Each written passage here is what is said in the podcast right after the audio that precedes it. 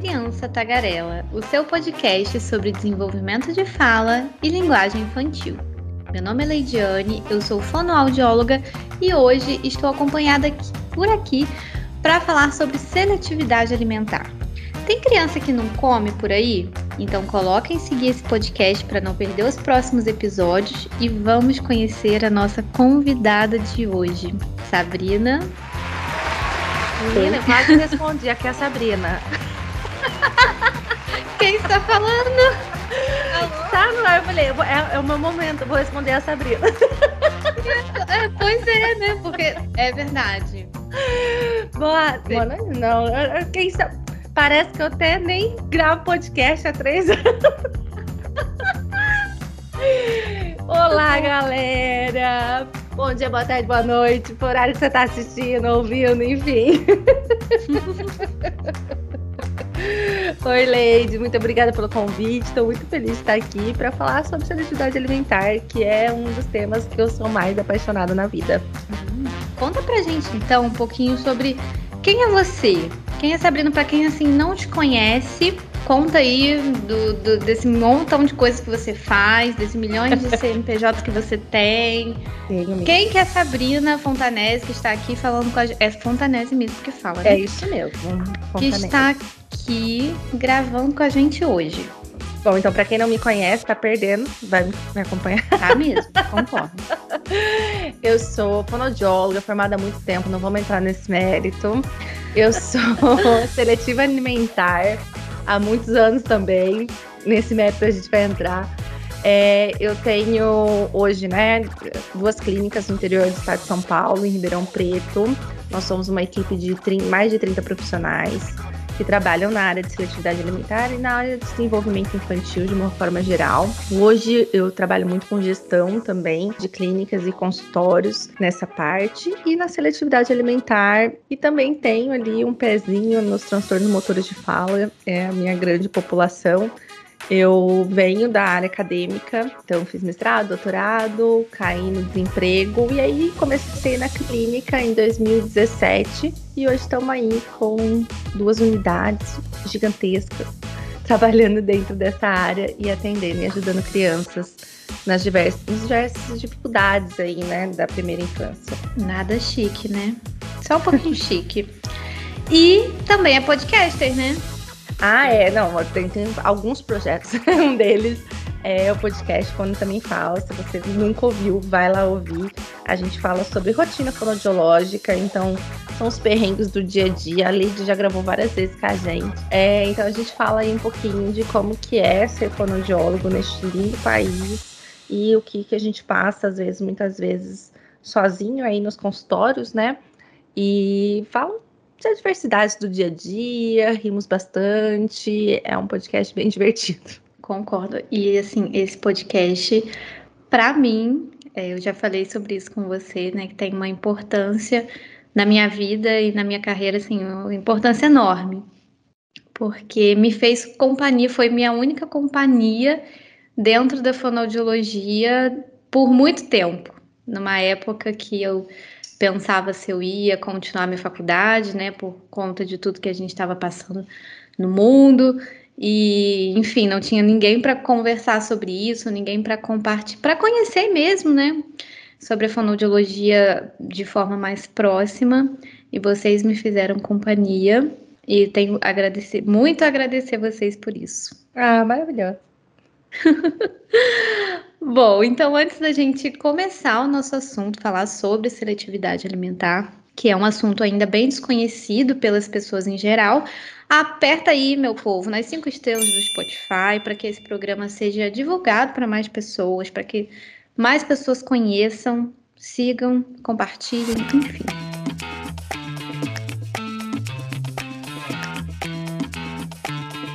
Bom, eu sei que você tem uma história pessoal, né, com a seletividade alimentar. Será que a gente pode começar contando do ponto de vista de uma pessoa que passou e ainda passa por isso, sua experiência? Sim, eu acho que é importante para os pais se situarem, né, e na minha visão ajuda a ter uma compreensão melhor do quadro. Quando a gente ouve uma pessoa que passou e passa por isso falando, enfim, muitas coisas, muitos mitos são quebrados também. Então, gostaria, se você puder, né, compartilhar um pouquinho sobre sua história pessoal. Maravilha, Leide. Então, assim, eu sempre fui uma criança muito restrita.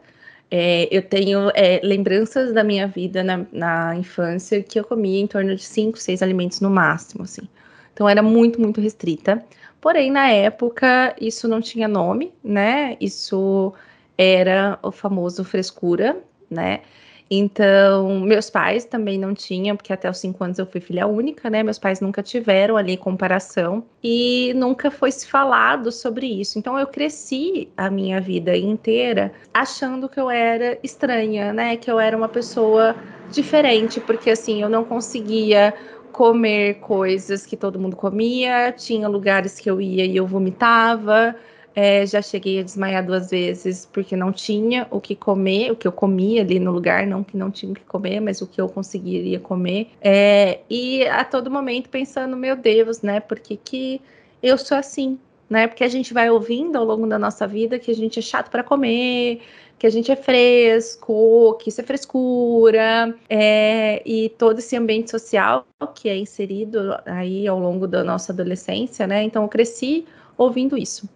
E aí, com 29 anos, eu entrei em contato com uma amiga minha, que era nutricionista, estudou comigo no colégio, se formou em nutrição, e falei, Fer, não é possível, isso não é normal, por que, que eu não consigo comer? Eu não consigo, eu não consigo provar um alimento novo, eu não consigo colocar ele na minha boca, né? E, e aí a, a Fer, muito querida, foi dar uma pesquisada e ela falou: olha, o que você tem chama aversão alimentar. Então foi a primeira vez que eu ouvi sobre o quadro né, de seletividade alimentar. E aquilo foi assim, tirou um peso enorme, mas enorme, enorme das minhas costas. Você entender que você não é assim porque você quer, porque falta é, vontade, falta esforço, sabe?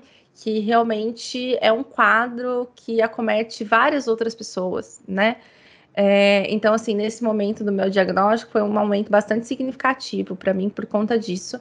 E além disso, saber que tem tratamento, né? Então, nesse momento, eu comecei a fazer tratamento. Então, assim, eu comia alface na minha vida com 30 anos de idade, que foi onde eu comecei a fazer a expansão do meu cardápio, comecei a entender como que eu poderia trazer, ainda de forma muito rústica, que a minha nutricionista não trabalhava com isso diretamente, não trabalhava com essa população diretamente. Mas, enfim, foi assim. E aí, é, em 2017, né, saí de um doutorado frustradíssimo, é, voltei para a clínica e eu recebi uma criança, é, isso depois de uns anos, né? Recebi uma criança com uma queixa muito parecida, muito pequenininha, um ano e pouco, muito parecida com a minha. E aí eu liguei para essa minha amiga, falei, Fê, você tem alguém para me indicar na parte infantil? E ela me indicou a Tâmara, que para quem não conhece, faz curso comigo, minha amiga é, do coração. E a Tâmara, entrei em contato com a Tâmara, maior cara de pau, assim, viu, Leide? Porque assim, a Tâmara era famosíssima no Instagram, ela tinha 4 mil seguidores. E aí, mandei mensagem, falei, viu?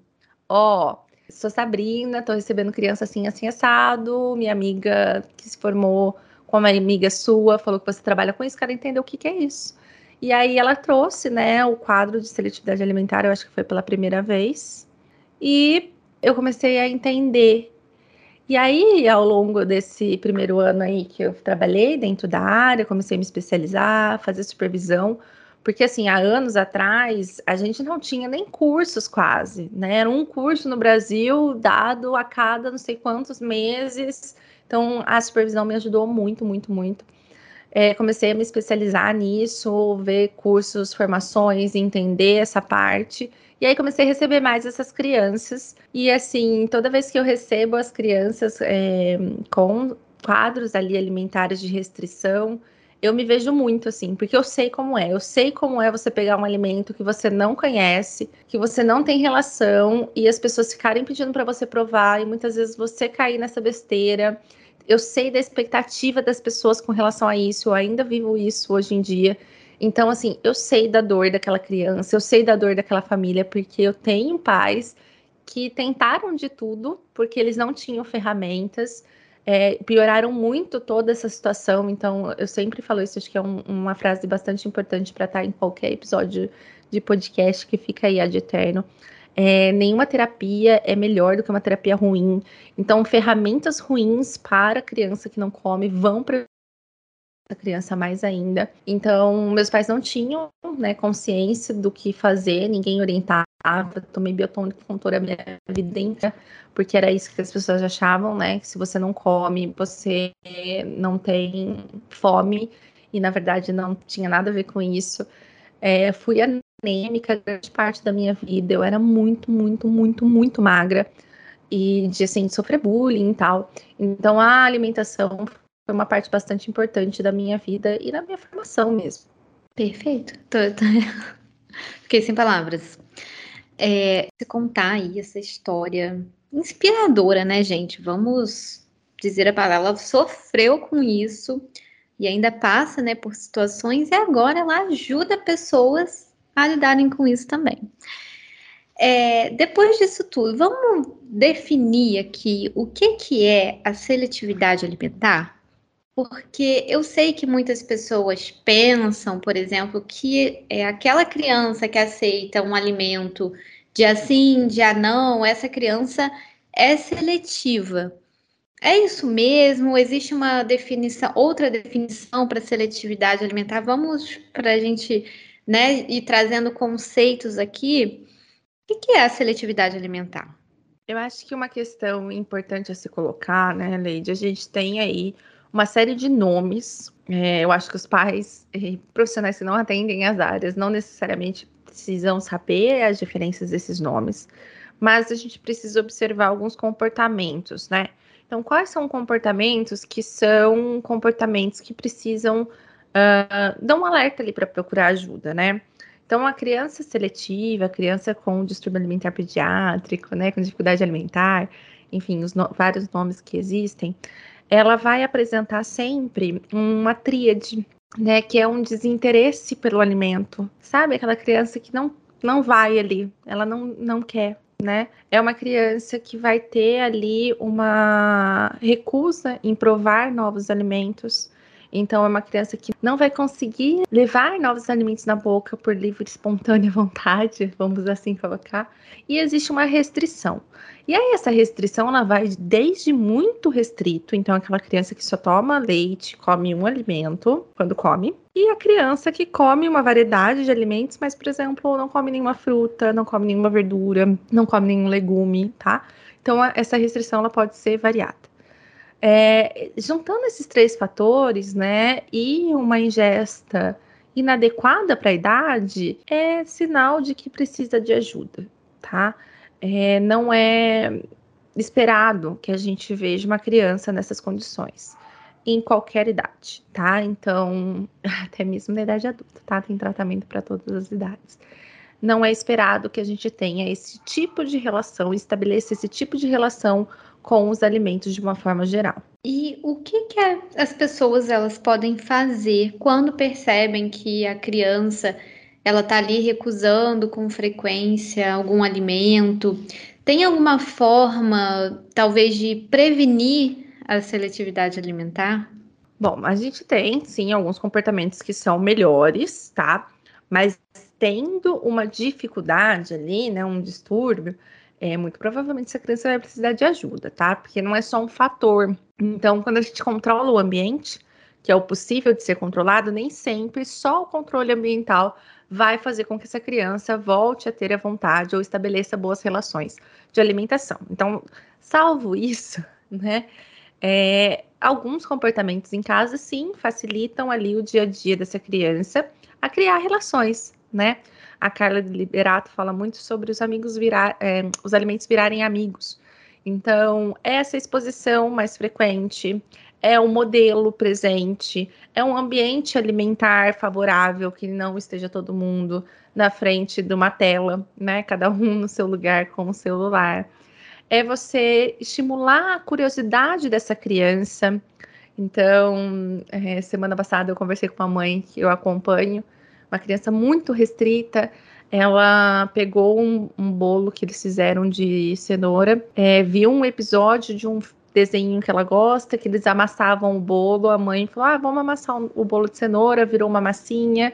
E essa massinha foi para a boca. Então, estimular essa curiosidade da criança, estimular essa forma de ver o alimento não como algo que vai me atacar, né? Ou que alguém vai me forçar, e sim como algo novo, algo talvez interessante, algo que seja ali um momento legal, né? De alimentação para que essas relações sejam criadas da melhor forma possível. Eu costumo dizer para os pais é, que quando a gente lembra da infância, muitas vezes a gente lembra de comidas e momentos que envolvem comida, né? Então isso é muito importante então, trazer isso para dentro da casa, para o momento de refeição, vai ser muito benéfico. Não tem como a gente prevenir, né? Tem como a gente observar isso de forma muito rápida. É, eu não sou a favor ou contra nenhum tipo de introdução alimentar, né? De, de técnica de introdução alimentar, porque eu acho que isso cabe muito à família, né? E à dinâmica familiar. Mas é, observando esses aspectos, já é importante procurar né, a avaliação. Então, a gente não consegue prevenir, mas a gente consegue intervir muito cedo, o que ajuda demais, tá? Porque assim, eu fui descobrir minha seletividade alimentar com 29 anos, comecei a fazer expansão de cardápio a partir daí, mas assim, com pessoas que têm conhecimento na área, foi bem depois, com mais ou menos 33 anos. Então, assim, eu sou seletiva ainda, não como muitas coisas. É, o tratamento na primeira infância ali, ele vai surtir muito mais efeito, tá?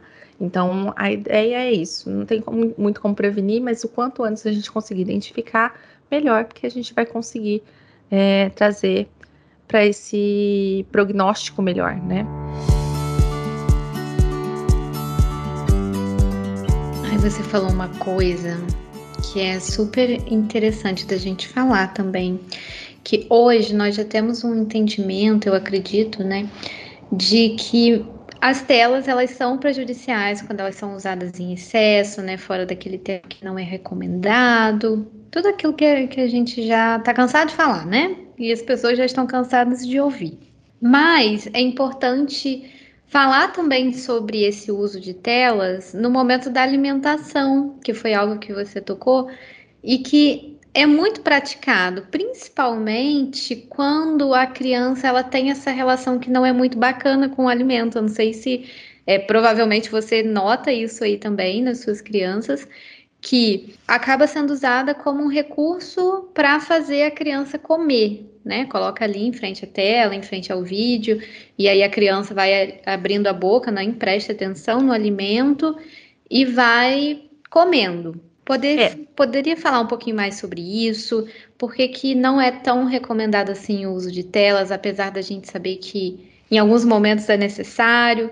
Enfim, mas por que não é tão recomendado assim? Eu acho que é muito simples a gente entender isso, né, Leite, se a gente trouxer para o nosso campo. Então, assim, quem aí não senta na frente da televisão com um pacote de bolacha e de repente comeu a bolacha inteira? Então, assim, o nosso cérebro, enquanto adulto, tem mais facilidade ali para processar, prestar atenção e filtrar essas informações de um, uma fonte audiovisual, certo? Então a gente não passa a perceber é, sinais internos. Ah, eu comi cinco bolachas, olha só, não estou mais com fome. e paro aí. Normalmente a gente vai porque a gente não está prestando atenção nesses sinais. O cérebro da criança funciona da mesma forma, só que a gente está ali na época que a gente vai ter mais formações é, sinápticas em toda a nossa vida. Então, assim, o cérebro está processando muita coisa. Informações audiovisuais são extremamente importantes, né? Porque se a gente for pegar, é por onde a criança vai aprender a exploração, né? A audiovisual. Ela vai aprender a explorar, ela vai conseguir identificar riscos. Então, o cérebro está processando muito isso. E aí deixa de se processar o, é, essas percepções, né? O sistema ali interoceptivo, as análises de texturas, isso passa ali despercebido por esse cérebro, porque ele está ali processando informações muito mais importantes. Eu não sou a pessoa do tipo, ah, não põe tela. Cara, cada família entende ali. Eu sou muito do tipo, tem filho, tá vivo, tá fazendo bem. Então, não entro muito nessa questão. É, eu acho que vai ter hora que eu precisar mesmo. Se precisou, tá tudo bem. É, a questão é que isso não seja uma regra, né? Que isso seja exceção. Então, aquele dia que você tá morto, cansado, teve alguma coisa, perdeu ali rede de apoio, enfim, precisa fazer alguma coisa importante, urgente. Aí até ela pode vir, né, nesses momentos, mas que não seja regra, sabe? Vai para a mesa e já tá com a tela. Porque isso vai ser realmente prejudicial na criação de relações alimentares ali dessa criança. Desde que eu fiz o curso, que eu fiz o curso dela, né, gente? Então, assim. é, sabe que essa frase ela virou um mantra para mim quando eu tô de frente com uma criança que tem uma dificuldade alimentar, que seja. E eu penso exatamente nisso que vocês trouxeram no curso. Para comer, a gente precisa de relação, que isso traz para a gente muito de como a gente precisa conduzir isso, né? Conduzir esse momento de alimentação da criança, conduzir no sentido de auxiliar, né? E eu tenho usado muito isso. Tá? Gostaria até de tatuar. Bom, é, para ficar assim bem bem entendido, a gente já falou um pouquinho, mas acho que a gente poderia falar um pouquinho mais de quais são essas características de uma criança que é seletiva. Olha, na verdade, ela vai passar por uma série de coisas, tá? O que eu gosto de trazer, que eu acho que é bem simples de entender, é: ficou angustiada porque a próxima refeição você vai ter que levar seu filho para a mesa e vai ser um terror? Procura ajuda, tá? Porque a seletividade alimentar, as dificuldades alimentares, né, elas podem trazer uma série de questões, que a gente já comentou de alguma delas, né, mas outras também. Então, tem criança que vai fazer piadinha, tem criança que não vai parar no lugar, tem criança que vai chorar, esguelar, tem criança que vai inventar dores, enfim, é, tem crianças que não conseguem fazer transição, né? Então não vai para o pastoso, não vai para o sólido, na idade certa de se fazer isso, não deixa mamadeira. Então, assim, se tornou angustiante qualquer coisa relacionada àquela alimentação, procure ajuda, tá? porque isso pode aparecer de diversas formas, é, pode ter diversas causas. Então, é, não façam como a minha mãe, passe por isso sozinho, porque é muito difícil, muito difícil, tá? É, a gente tem culturalmente, né, a percepção de que a mãe é responsável pela alimentação do filho. E quando a gente está lidando com uma criança que tem questões alimentares, é, isso pega muito, né? Porque essa criança ela não come porque ela não consegue. Essa mãe muitas vezes acha que ela não come e ou muitas vezes ela ouve, tá? Então por diversas vezes mães sentaram na minha sala e falaram: "O médico falou para mim que eu não sei cozinhar, tá? O profissional que atende meu filho falou que eu não tenho um bom tempero." Dito da pessoa que nunca criou um ser humano, provavelmente. Mas enfim, a gente tem muito esse julgamento, né? Então, passar por esses momentos, né? Ter ali crianças que regurgitam mais do que o normal, que vomitam mais do que o normal, que não ganham peso, crianças que fazem é, o escarcel para ir para a mesa, que precisam ficar uma hora, duas horas nessa mesa. Isso não é normal, tá? Se você tem esse, essa pulguinha ali no seu coração, sabe? Tipo, ah, meu Deus do céu, será? Que tem alguma coisa, procure ajuda, tá? A ajuda ela vai ser extremamente importante. Gente, já tratei crianças extremamente restritas, até mais restritas do que eu era na minha infância, que tiveram alta comendo absolutamente tudo. Então, assim, a terapia ela vai ajudar muito. O tratamento vai mudar a vida desta criança. Eu posso falar isso com todas as garantias. Eu acho que dá um conforto saber, né? Saber que tem tratamento, que, que é possível, porque eu sei de que muitos pais, quando se veem nessa situação, né, desse desespero de que precisa alimentar essa criança, parece que nunca vai chegar esse momento, nunca vai chegar essa luz no fim do túnel. E saber que chega, eu acho que é muito importante também. Com certeza, com toda certeza. É, tem uma coisa que a gente ouve falar muito sobre seletividade alimentar, eu até gravei já um episódio sobre autismo. Vocês podem ouvir aqui, só rolar um pouquinho mais para baixo. Eu também, assim como a Sabrina, não sei nome de episódio, não sei número, não sei nada, mas tá aí, tá aí em algum lugar, só rolar. É sobre autismo. Mas é, a gente ouve muito falar e a gente vê que as pessoas acreditam né, que, que as crianças com autismo são seletivas alimentares ou que a seletividade alimentar é exclusiva do autismo. Enfim, não é, né? Não, gente. Ah, o quadro aí de alimentação ele vai ser uma comorbidade, pode ser uma comorbidade com várias questões, tá? Quando a gente começa a entender um pouco mais sobre a área, aprofundar um pouco mais é, nos estudos, a gente percebe que, na verdade, é um quadro muito complexo. Como socialmente a gente tem isso como frescura, a gente tende a acreditar que é simples, né? Porque frescura se resolve muito simplesmente. Mas, na verdade, a gente está lidando com um quadro muito complexo. A alimentação, né, Leide, ela vai passar por diversos sistemas, né? E esses sistemas, estando um desses sistemas é, alterado, a gente vai ter dificuldades na alimentação. O que, que acontece quando a gente tem transtornos globais?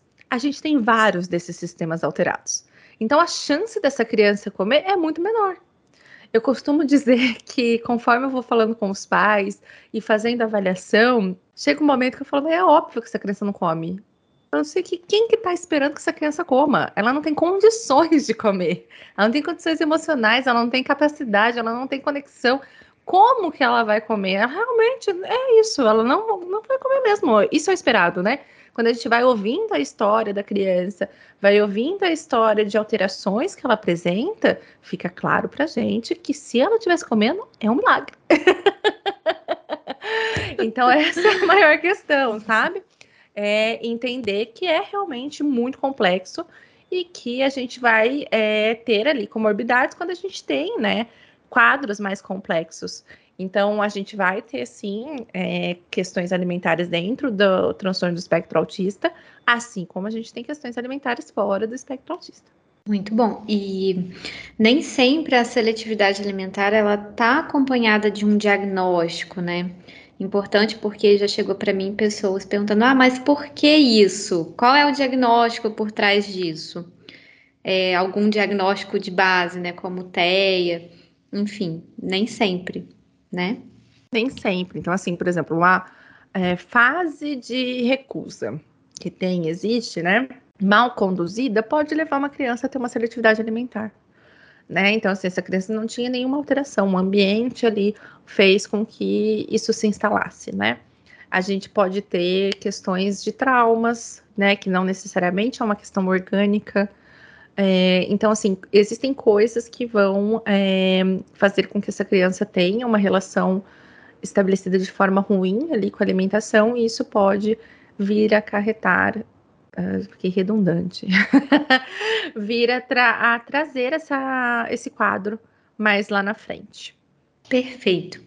E aí, caso uma família note essas características na criança, tenha esse momento né, de sofrimento na hora da alimentação, qual, que, qual é o caminho que ela precisa seguir? Porque, apesar de sermos aqui duas fonos falando sobre o assunto, é necessário toda uma equipe para atender uma criança com seletividade alimentar. Então, você aí que trabalha com, com equipe, uma equipe maravilhosa, inclusive, inclusive, conta pra gente é, sobre isso também, né? Sobre como é feito, o que, que a família tem que fazer, quem que ela vai buscar na equipe, enfim. Como que é esse caminho? Primeiro de tudo, você vai buscar um bom profissional. Ah, Sabrina, como que eu sei que é um bom profissional? Então, anota aí que são algumas dicas, tá? Se o profissional te oferecer qualquer coisa que vai resolver esta questão em poucas, poucos meses, poucos dias, com poucas questões, sai correto. Se o profissional virar para você e falar assim, não, eu atendo esses quadros, né? É, só não vou, não passa nenhum tipo de outra é, avaliação, sabe? Não pede nenhum tipo de aprofundamento. Trata isso como uma coisa muito simples, corre também, tá? Então, assim, um bom profissional vai fazer uma boa avaliação e vai te indicar o que for necessário. Dificilmente a gente tem um tratamento para seletividade alimentar e quadros alimentares é, com apenas um profissional, tá? Então, isso é muito, muito, muito raro.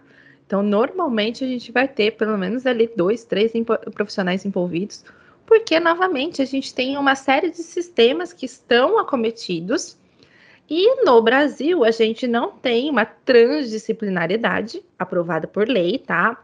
Então aqui cada profissional vai cuidar de uma partezinha de um sistema. Então, se a gente tem alterações em diversos sistemas, a gente vai ter ali é, que trabalhar de certa forma em equipe para conseguir atender de forma integral este indivíduo. Então, essas são dicas aí para você conseguir achar um bom profissional. Tem bastante, viu, gente? Hoje, com a questão do atendimento online, também ajuda bastante, porque a gente tem acesso a profissionais é, gabaritados, né, com experiência no assunto, é, mesmo que à distância. Muito bom. E encontrar um bom profissional leva realmente né, para os caminhos que a criança precisa trilhar, que essa família precisa trilhar também. E vocês também atendem online, né? Ah, sim, sim. A gente, toda a equipe ali tem o um atendimento e o um acompanhamento online. É, eu já acompanhei crianças em todas as partes do mundo, praticamente. Então, é possível. Aliás, o tratamento online na seletividade alimentar, ele é maravilhoso, tá? Tem excelentes resultados, porque a gente vai precisar é, do tratamento em conjunto com a família. Então, é meio que obrigatório essa família participar, né, para ver algum tipo de resultado. Então, nesse tipo de acompanhamento online, a gente vai ter a participação mais efetiva dessa família, né? Maravilhoso.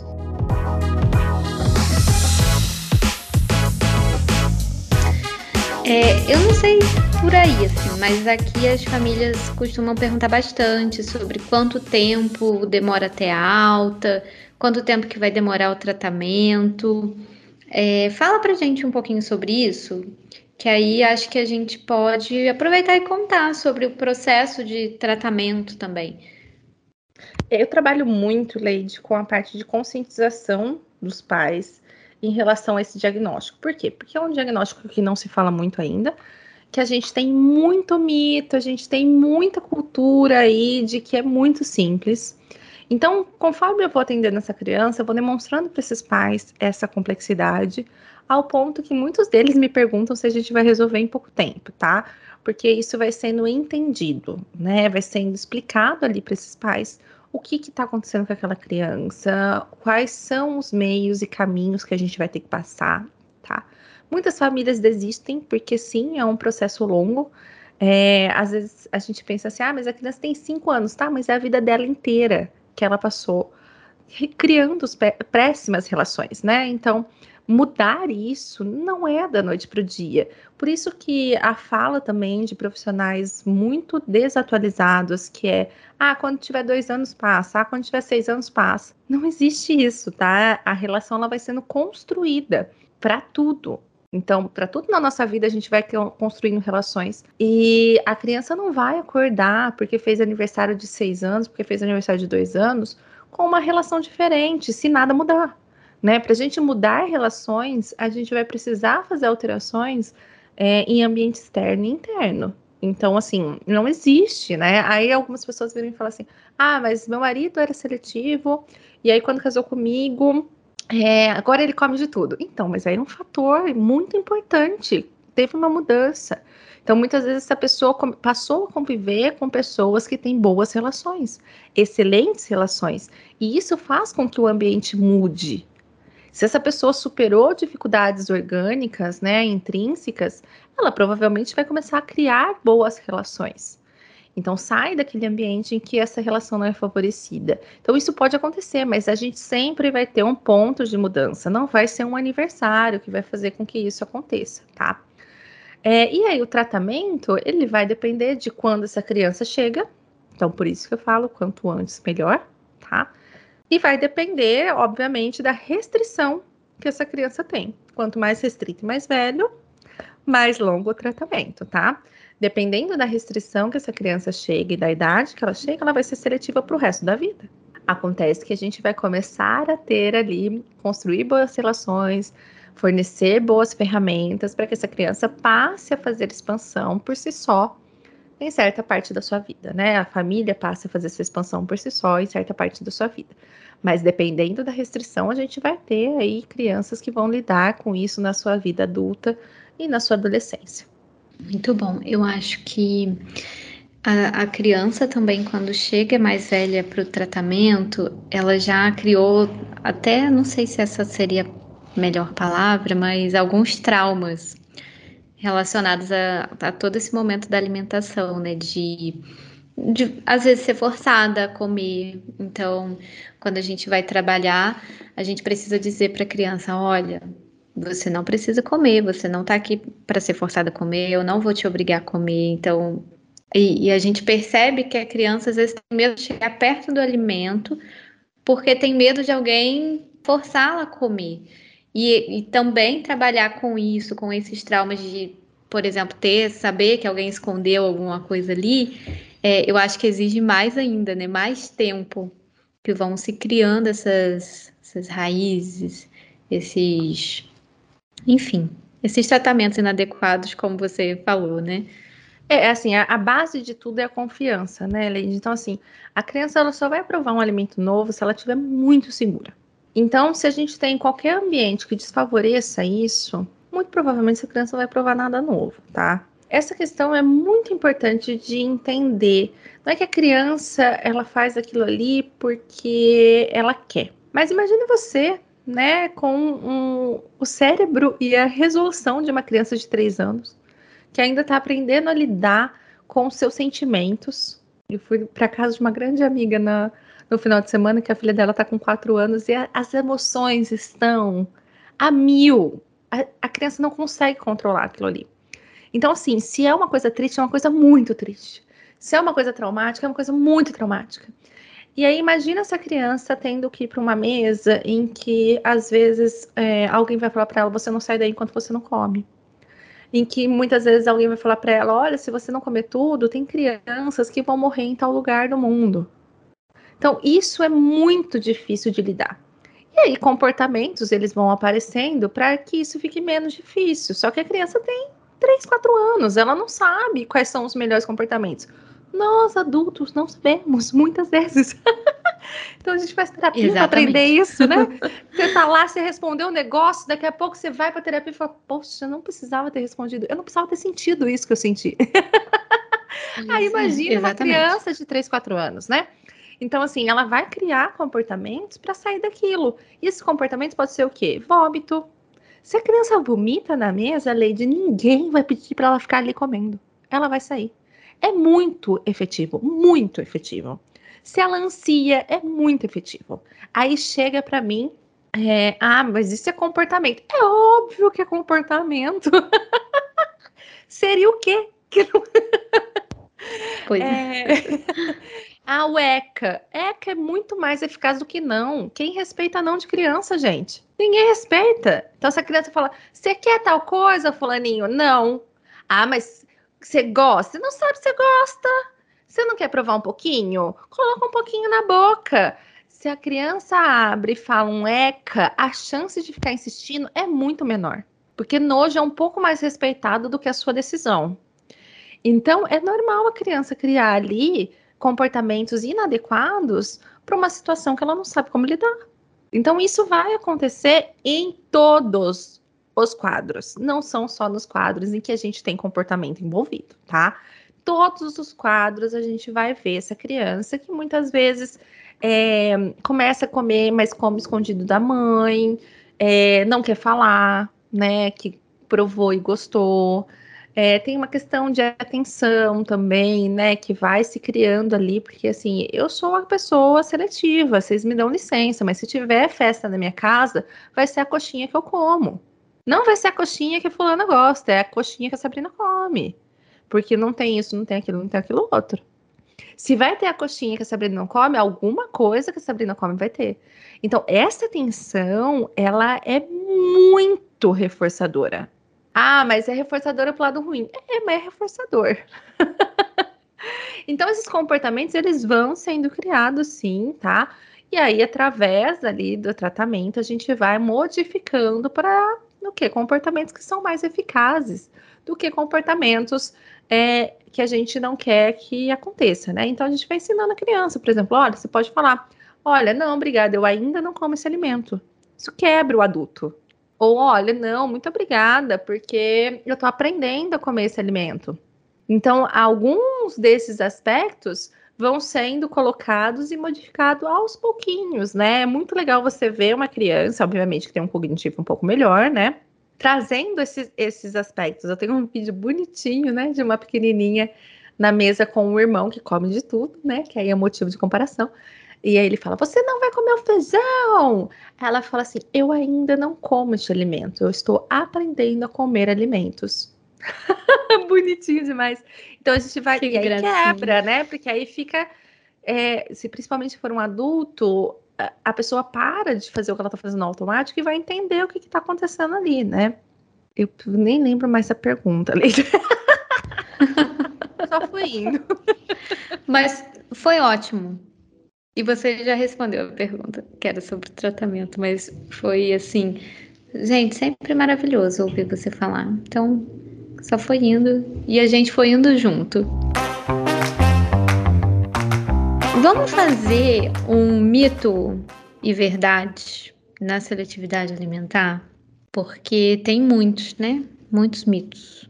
Mitos e verdades. Primeiro, a criança não come porque ela tem frescura. Aquela clássica, né? Que todo mundo já ouviu, ou se não ouviu, vai ouvir ainda alguma vez na vida.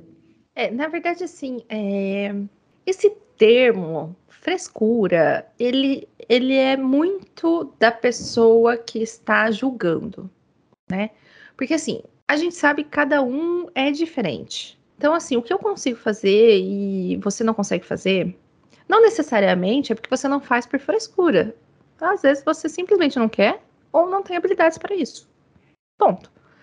É, então, julgar uma frescura, a minha morte é aquele programa chato para comer porque isso é, traz um estigma muito grande. Ninguém é chato para comer, né? As pessoas, elas estão comendo. Quem, quem vai comer vai entrar nela. quem sou eu para estar julgando se fulana gosta que põe orégano na pizza ou não? Né? Se ciclano gosta de comer a cebola caramelizada e o outro não. Entende? É, eu não, não consigo entender essa parte, assim. Eu acho que falta muito de olhar para si e parar de ficar tanto julgando o outro, sabe? E na criança a gente vê muito mais isso, né? É, a criança tem que comer de tal forma, de tal jeito. E não, né? A alimentação ela é um reforçador intrínseco. Então, a criança tem que comer porque ela quer, né? E comer de uma forma que seja confortável para ela. Se não é confortável pôr o arroz em cima do feijão ou embaixo do feijão, dependendo de onde você morar, não tem problema. não tem por que a gente fazer polêmicas, isso, né? Polêmicas, então, assim, gente. É, polêmicas. polêmicas. É, eu acho que essa é a grande questão da, da frescura, né? Então, hoje a gente sabe que existe tratamento, existe nome, e eu falo com toda a propriedade, faz muita diferença na vida de uma criança receber um diagnóstico de alimentação e passar por um tratamento, tá? É, não deixe seus filhos chegarem na idade adulta sem saber o que eles têm, sem saber nomear, sem saber que existe tratamento e sem ter ferramentas eficazes para superar isso. Muito bom. Agora, é só deixar a criança passar fome, que ela vai comer? Assim, seletividade alimentar causada porque a criança não sente fome? Será? É, o nosso sistema interoceptivo, ele é desenvolvido ali ao longo da infância, a gente vai aprendendo, né? Ninguém sabe, nasce sabendo o que é fome é, a gente reage a esse, a esse estímulo dentro da gente, desde muito pequenininho, mas a gente começa a nomear, né, a partir do momento que a gente cria a linguagem. Então, assim, é, passar fome é, não está vinculado a você comer ou não. E eu, eu garanto para vocês, a criança que não come, né, por qualquer questão aí, é, esteja em quadros restritivos, ela não come porque ela não consegue. Então, assim, se tiver alimentos que essa criança não tem relação, ela vai ficar passando fome e não vai comer, tá? A relação de confiança com os alimentos, com o ambiente, com, dentro de si, ela vem antes, né, da sensação de fome. Então, assim, é, tanto que adultos, eu tenho muito contato com adultos seletivos, a gente tem uma percepção totalmente inadequada de fome e saciedade, porque isso não foi trabalhado, né? Então, assim, muitas vezes eu passo o dia sem comer. Hoje mesmo cheguei em casa e falei pro Rafael, tô com muita fome, mas eu estava já num momento de muita fome. Por quê? Porque eu não consegui perceber antes disso. Porque eu não fui treinada para isso. Eu passei muita fome, não porque não tinha comida, mas porque não tinha o que eu comia, não tinha. Às vezes eu ia em lugares que não tinha confiança, então eu não sabia se aquele arroz ia ter um pedação de cebola e eu ia vomitar na frente de todo mundo. Então, não, passar fome não vai adiantar. É, eu sei que isso é orientado ainda por muitos profissionais. E assim, eu me solidarizo da mãe que passa por isso e tem que passar por essa decisão de deixar seu filho passar fome ou não. É, eu acho que existem situações que isso acontece por questões de adversidade social, que não é o caso aqui. Mas você optar em deixar seu filho passar fome porque alguém te indicou isso, gente, pelo amor de Deus. Médico não é karma, muda, tá? Essa, essa orientação é a orientação mais besta que tem de uma pessoa que não sabe nada sobre alimentação, rasicíssima e além de ser uma orientação muito triste. E agressiva, seu... né? É muito, muito. Então, assim, seu filho vai passar fome e ele não vai melhorar, tá? Porque se melhorasse, a gente não tava aqui fazendo um, um podcast sobre isso, não tinha curso, não tinha milhares de profissionais se especializando. Porque, assim, essa orientação de deixar passar fome, toda criança seletiva, toda, eu garanto, 100%, já passou, em algum momento tá? E isso não mudou a relação que ela tem com os alimentos. Exatamente. E até piora, né? Também. Com certeza, com certeza. Porque a criança tá ali sentindo algo que para ela, porque sentir Pode eu contar. vou contar aqui, Leide, um episódio para vocês é, entenderem. Eu fui para uma hum. outra, eu fui para uma cidade da minha tia. Eu tinha um paquera nessa cidade. Eu devia ter em torno ali de 17, 18 anos, mais ou menos.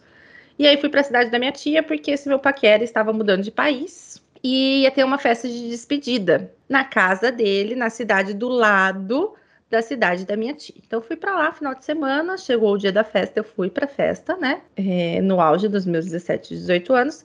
Chegou na festa, só tinha coisa diferente. O que, que é coisa diferente, Sabrina? Ah, enroladinho de presunto parma. Isso pra mim era super diferente. tipo isso, sabe? É, canelone com queijo, é, sei lá, gouda. Não sei. Uhum. Enfim, umas coisas que eu não comia. E assim, existem momentos que você não vai querer falar. Ai, ah, eu não como isso. Por quê? Porque as pessoas vão julgar, porque alguém vai tentar ficar fazendo um milhão de coisas para você, você não quer incomodar. Enfim, eu queria só ser a pessoa que eu sou, que eu sou muito quieta, muito a minha, é, ali passar totalmente sem ninguém me perceber. E aí eu fui ficando na festa, eu fui ficando na festa, eu fui ficando na festa, tomando refrigerante, ficando na festa, tomando refrigerante. Daqui a pouco eu acordei no hospital. Eu desmaiei. Meu de fome. Deus. Tá? Eu desmaiei céu. de fome, porque não tinha o que eu comer na festa. Eu não queria falar para ninguém isso. É, porque sempre vão arrumar um amendoizinho, uma coisa assim, mas eu não queria naquele momento. E acordei no hospital. Então, assim. Misericórdia. é. É isso, não adianta. Tá, Rindo de nervoso. Passar fome não resolveu o seu problema, então, né? Não, não. Nenhum... é, é só deixar, só esconder também, né? Porque é outro mito. Eu já, eu já pergunto e eu mesmo já respondo, né? Muito bem, parabéns para mim. é, é o mitos e verdades que só tem mitos, tá, tem gente? Mitos. Então, caso vocês não saibam, todas Caso vocês não tenham percebido ainda. É, tudo é mito, tá bom, gente? Então, só para deixar claro, né? Porque vai que. Vai que. É, é só esconder os legumes no prato que a criança vai comer. Então, pegar, por exemplo, uma cenoura e bater no meio do, do molho de tomate é pegar uma batata e bater no, sei lá, uma beterraba e bater no feijão, quando a criança come feijão, né? Enfim, é só esconder assim, desse jeito, que a criança vai comer e depois ela vai falar: hum, que delícia, aquele gostinho que tava lá no, no meu purê. Acho que era aquele negócio que eu odeio, mas agora eu gosto. Será que a criança vai falar isso? Olha, eu acho que primeiro cabe uma reflexão aqui, tá? Se você fez isso, é, se você já pensou em fazer isso, ah, porque fulano deu certo, ciclano deu certo, tá tudo bem, tá? Eu sei que você está fazendo isso para que seu filho coma e coma coisas que ele precisa, tá? Que você está fazendo no melhor do seu intuito. Mas vamos, vamos raciocinar em cima disso, tá? Depende qual o meu objetivo. Qual é o meu objetivo? É que essa criança consuma, nesta época da, minha, da sua vida, X, é, este nutriente. Se esse é o seu objetivo, ok, esconder. Agora, se o seu objetivo é que seu filho tenha boas relações, construa boas relações com alimentos saudáveis e que faça escolhas melhores em suas idades mais avançadas, adolescência, na juventude, na vida adulta, aí esse é o problema. Porque o alimento escondido, ele não cria relações. Gente, relações é a chave da alimentação. então, assim, não se cria relações. O que é relação, Sabrina? É saber que o gostinho daquilo ali é bom dentro da minha boca, que dessa forma fica melhor do que a outra, que eu prefiro quando é colocado isso daqui junto. Isso é relação. E se eu quero que isso seja perpetuado, que eu sempre falo para os pais assim, tá, tudo bem, ele come chuchu, que você põe lá no meio da, da sopa batida, ele tá comendo chuchu, tá comendo chuchu, tá comendo chuchu, no treino de chuchu tal. Daqui cinco anos, ele tem capacidade de sentar numa mesa e escolher o chuchu? Se a sua resposta for não, então essa não é a melhor estratégia. Que você está pensando em construir boas relações, mas está usando uma estratégia que é muito ruim para isso, tá? Então, o ideal é que a criança crie relações. Sabrina, mas se ele criar relações, ele não vai ver. Calma, ele não vai comer, né? Ah, se ele souber que tem batata, ele não come. É porque, sabe por quê que ele não come se ele souber que tem batata? Não é por frescura, porque aí todo mundo acha isso, né? Ah, mas se eu coloco escondido, ele come. Não, gente, é porque quando eu tô sabendo que tem aquilo ali, eu não tenho relação com aquela comida, eu tenho medo daquela comida. É medo real. Medo é ausência de informação. Eu tenho medo do que aquilo vai ser na minha boca. Ah, mas você já comeu. Aí tá naquela briga, né? Ah, mas você já comeu batata. Ontem tinha batata aí. Essa criança se sente indignada. Enganada. Muitas vezes ela para de comer aquele alimento. Então, olha o escorcel que virou por conta de um, uma ferramenta inadequada, que é muito disseminada. É, então, assim, depende do objetivo. Qual é o seu objetivo? tenho certeza que o seu objetivo é criar boas relações para o seu filho, para ele ter uma alimentação saudável, para ele ter escolhas saudáveis. Você sabe o quanto é difícil um adulto seletivo fazer dieta, comer adequadamente, fazer uma reeducação alimentar? É extremamente difícil. Eu passo sessões e sessões com a minha psicóloga e com a minha nutricionista para eu introduzir maçã uma vez na semana, porque isso não é meu hábito. Eu nunca comi esse tipo de alimento no meu dia a dia. É muito difícil de introduzir isso, muito difícil. Então, assim, essas relações que são criadas ali na infância, elas são é, fonte né, de melhores escolhas nas idades que vão vir a seguir. Então, assim, é, se o seu objetivo é esse, então abandone essa estratégia que é furada. E além de tudo, se a criança ela descobre, por exemplo, que ali na sopinha que ela ama, que ela gosta muito, que ela come sempre, tem aquele alimento, pode acontecer dela não querer mais, né? Aceitar. Ou eu tô enganada? Isso acontece muito. Então é algo assim bem bem sério, né, da gente pensar. Enfim, também é um, um mitos e verdades aí que, que a gente sempre, de algo que a gente sempre ouve, e assim como coisas, outras coisas, né, que a gente falou que a gente sempre ouve aí de uma desinformação e muitas vezes até também orientado por profissionais, né, por pessoas que, que dizem que trabalham com isso, é importante a gente desmistificar tudo isso. Com certeza, Leide.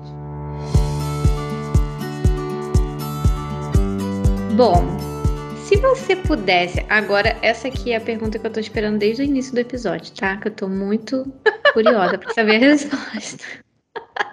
Tô curiosíssima, inclusive. Se você pudesse é, deixar uma mensagem, um aviso, um pedido para pais e familiares de crianças com seletividade alimentar, e essa mensagem ela vai servir como se fosse um manual de instruções, sabe?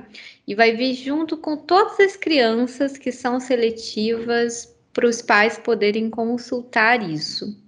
Que mensagem que você deixaria? Ai, gente, estou muito curiosa. Vamos lá. Olhou para o seu filho, passou dias, semanas, e essa criança está com dificuldade para comer. Você vê que ele não está confortável naquele momento, naquele ambiente. Procure ajuda. Eu acho que a, a mensagem mais importante que a gente tem que passar adiante, e quanto mais ressoar, melhor é: existe tratamento. Este sofrimento é, é possível de ser findado com tratamento. É possível dessa criança não sofrer. É possível dessa família não sofrer com tratamento. Então, hoje a gente tem conhecimentos de como fazer isso de forma eficaz, de forma leve e facilitar o dia a dia dessa família. Então, procurem ajuda, não deixem de procurar. Nossa, fiquei com dúvida, Sabrina. Não sei se é fase, não sei se é, meu filho tem alguma coisa. Procure ajuda. Procure avaliação. Procure bons profissionais. Isso vai fazer, eu tô, eu garanto para vocês, isso vai fazer diferença na vida dessa criança, pro resto da vida dela, pro resto das experiências que ela for ter, que envolvem as experiências sociais envolvem muita alimentação. Então, esta mudança realmente vai surtir efeitos estratosféricos na alimentação dessa criança. Então, esse é o meu recado, mas eu gostaria de trazer uma reflexão. É, imagine vocês, é, uma menina de 17 anos, extremamente magra, extremamente restrita, é, indo para casa, né, de um namorado a primeira vez. Normalmente o que a gente tem?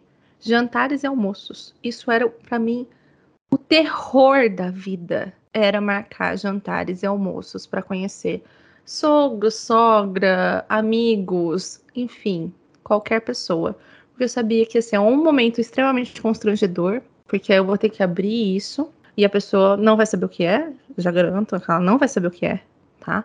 Ela vai julgar, é, muitas vezes vai ter que adaptar, então, assim, já traz um desconforto generalizado, porque você vai ser recebida como uma pessoa, ai, a namoradinha do fulano não come cebola se tiver em pedaço. Olha essa situação. É, e vou passar para frente para a gente refletir mais ainda. Ambiente de trabalho. Onde são feitas reuniões? Reuniões são feitas em restaurantes. Normalmente, quando a gente vai ter reuniões com pessoas de fora, importante, a gente faz no restaurante, envolvendo comida. Mais à frente ainda, se você vai para um resort, se você vai num, num passeio de navio, a, a alimentação ela fica restrita ao que aquele lugar oferece. É muito difícil, muito difícil. Eu sou uma pessoa tratada há alguns anos já, tá? E a gente foi recentemente para uma pousada que era comida caseira, que eu normalmente não entro nessa cilada, mas entrei. Não tinha o que eu comer.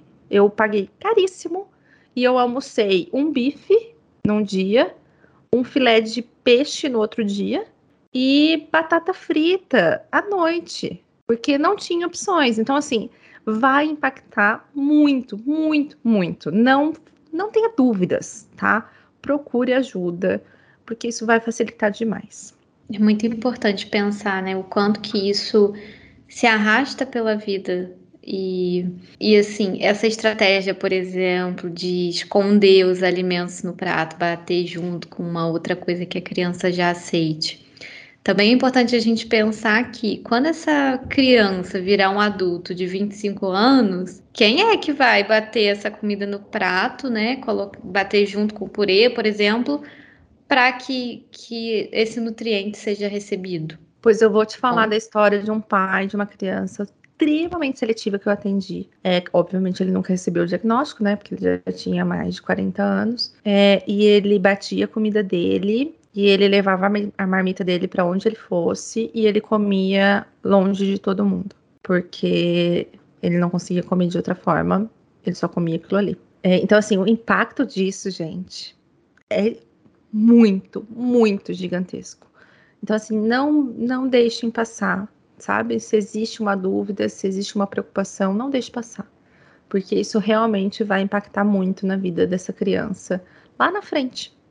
E se a pessoa ela precisa se isolar para comer, Olha isso também não é um bom sinal, né? Não, uma tristeza, né? É, eu entendo que é um comportamento que foi criado, porque comer uma coisa batida aos seus 30 e poucos anos na frente de qualquer pessoa deve ser extremamente constrangedor, né? E um julgamento gigantesco. Então foram estratégias que ele foi criando, mas é isso, estratégias ruins, né? Se a gente tivesse pego hoje, assim, eu consigo chegar em restaurantes, salvo restaurantes muito diferentes, e escolher pratos né? Escolher, ah, esse daqui eu acho que eu vou conseguir comer. É, a gente foi ano passado para João Pessoa e me indicaram vários restaurantes, e um dos restaurantes que a gente foi era um restaurante de comida contemporânea. E aí tinha um risoto com. Eu como risoto, como risoto com pera, de queijo com pera, e tinha um risoto de queijo com maçã. Eu olhei e falei, esse eu consigo. Né? Então é, é esse tipo de ferramenta que vai realmente ser importante para o dia a dia desse, dessa pessoa, desse indivíduo. Porque assim, eu estava com pessoas ali é, diferentes das que eu convivo diariamente, né? Tinham pessoas diferentes. Eu não precisei falar para ninguém, ó, nossa, vamos levantar. Isso acontece, tá? Com muita frequência. Vamos levantar, porque aqui não tem nada que eu como. Então, assim, não precisei de nada disso. Como a gente já está fazendo expansão de cardápio, já tenho muito conhecimento sobre isso, obviamente, estudo muito sobre isso. Falei, falei, esse daqui eu consigo. É, pedi, perguntei né? Ó, vem alguma coisa extra? Não, não veio nada extra. falei, então tira o mel, por favor, que eu não quero o mel.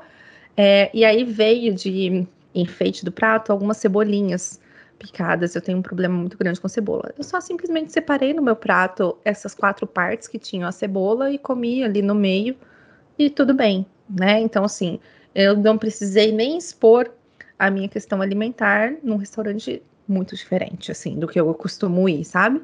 Então, são estratégias eficazes, ao invés de a gente ter essas estratégias que são estratégias não boas para sua saúde mental. pois é.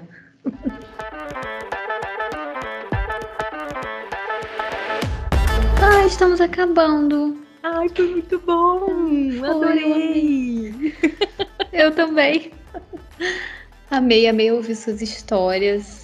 Acho que que traz também muito do, do dessa luz no fim do túnel, né? De ouvir uma história de uma pessoa que passou por isso e agora tá, mesmo depois da fase adulta, mesmo depois de ter descoberto na fase adulta também, vencendo isso e ajudando tantas crianças a vencerem também, que é assim importantíssimo o trabalho de vocês, é de uma relevância assim enorme. Eu nunca nem consigo encontrar uma palavra para, enfim, talvez uma relevância extrema, não sei, uma, uma palavra. uma big relevância. Isso, uma super relevância, não sei. Mas de muita relevância. Sempre muito bom ouvir você falar sobre seletividade alimentar. Fiquei. Foi você que fez, inclusive, eu me apaixonar. Ah, que bom. Por isso. Feliz por esse assunto, por esse tema, eu começar a trabalhar também com isso. Então, eu aprendo, toda vez que eu ouço você, eu aprendo alguma coisa. Muito bom. E obrigada por ter aceito o convite. Fiquei me achando assim super chique. Até contei, mandei mensagem para as minhas amigas. Falei, gente, a Sabrina vai gravar comigo. Tô em choque. Não tem nem luta pra isso. A pessoa já gravou 20 episódios do podcast comigo. Até parece. Nossa, mas eu fiquei muito nervosa. Naquela Não. época, principalmente. Mas você Nossa. sabe que eu tenho isso, né? Às vezes a gente vai gravar com alguém, tipo, muito importante. Né? Ou que a gente dá importância, né? Que a importância é, é da gente, não do outro é, que eu dou muita importância, assim. Aí, eu, às vezes, eu tenho que fingir, assim, é, plenitude. A gente gravou recentemente com a Ingrid Gellow. Gellow. Uhum, Nunca sei falou sobre o nome dela. Ou sobre o nome dela. Gillow, até aprendi. Gillow, Gillow. É, é, E aí, gravando com ela, imagina um nome assim que, tipo, nossa, pra mim tem um impacto na fonoaudiologia gigantesco, uhum. sabe? Gravando com ela assim, né? Ah, nada, nada. Minha vontade de Ai, amiga de infância, conheço desde sempre, menina. Meu Deus, você tá gravando comigo, você sabe. Eu sempre falo isso, a pessoa sabe meu nome.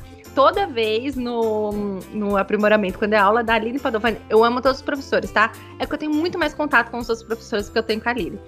E pra mim, a Aline é muito tipo, ai meu Deus, ela é mais super top, tá, tá, tá. Pra muita gente, sabe? É, e aí, toda vez que a Aline fala o meu nome, eu penso, meu Deus, a Aline sabe meu nome. Exatamente. Aí, ó. A, assim gente, a Sabrina sabe meu nome. É, não, e eu sou assim com várias pessoas. É, quando eu recebi o convite do congresso desse ano, né, para ter a sala, o Leonardo me mandou uma mensagem. O Leonardo, que não sabe, é presidente da Sociedade Brasileira de Fonoaudiologia, tá? Ele me mandou uma mensagem no meu WhatsApp. Oi, Sabrina, tudo bem? Tá podendo falar? Eu. Ah, meu Deus! Eu parei o carro. Eu estava dirigindo, eu olhei no celular e eu falei, não. Claro que eu posso falar agora! Eu tava aqui em casa sem fazer nada, acredita, menina? Juro pra você. Então, assim, eu, eu, eu entendo, tá? Mas é que comigo não acho que tem que ter isso, não. Eu sou uma pessoa extremamente excessiva, converso com todo mundo. Então, assim, é, não precisa. Mas você é maravilhosa, é uma inspiração, assim, pra gente. Inclusive, fala pra gente nas redes sociais aí. Fala aí tudo. Ou, não sei o que você ia falar, porque é muita coisa. Se você quiser falar tudo, Bom, pode primeiro falar de também. tudo, vai me seguir lá no meu Instagram, tá? Eu prometo pra você que você não vai se arrepender. Ah, talvez você se arrependa, é só deixar de seguir, tá bom? É arroba dra.sabrinafontanese com SI, tá? Se você quiser entender sobre gestão, tanana, é lá. Se você quer ver como que é uma clínica, se você está procurando clínicas, é, referências nessa área, aí você vai seguir o arroba clínica, inclusive. Se você é fonoaudiólogo, é, você tem a obrigação de seguir o podcast, que é arroba fono também fala. Maravilhoso, tá, gente? E se você quer cursos na área de seletividade, supervisões, tanto no meu quanto no da clínica, a gente sempre está postando tudo ali. Eu acho que eu não esqueci nada. A gente vai ter uma turma é, agora em agosto de 2023 do curso que a Leide fez, que ela falou. É... Já fiz até o jabá hoje, lá na ah, clínica que eu atendo. É isso, façam. É, então vai ter, tá? Tem também o aprimoramento. O aprimoramento abre todo ju, abril, maio de todo ano, tá? Então a gente já tá na terceira turma. Em 2024 a gente vai estar tá na quarta turma. Talvez você esteja ouvindo esse podcast em 2030 e não tenha mais. Pode ser, tá? Então. Talvez eu não esteja mais aqui.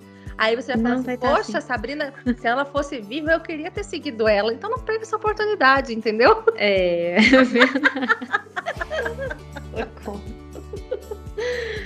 então, gente, não perca, tá? A oportunidade. Acho que é tudo. Então, tá bem. Bom, quero agradecer de novo. Muito obrigada pela, pelo seu tempo, pela sua disponibilidade.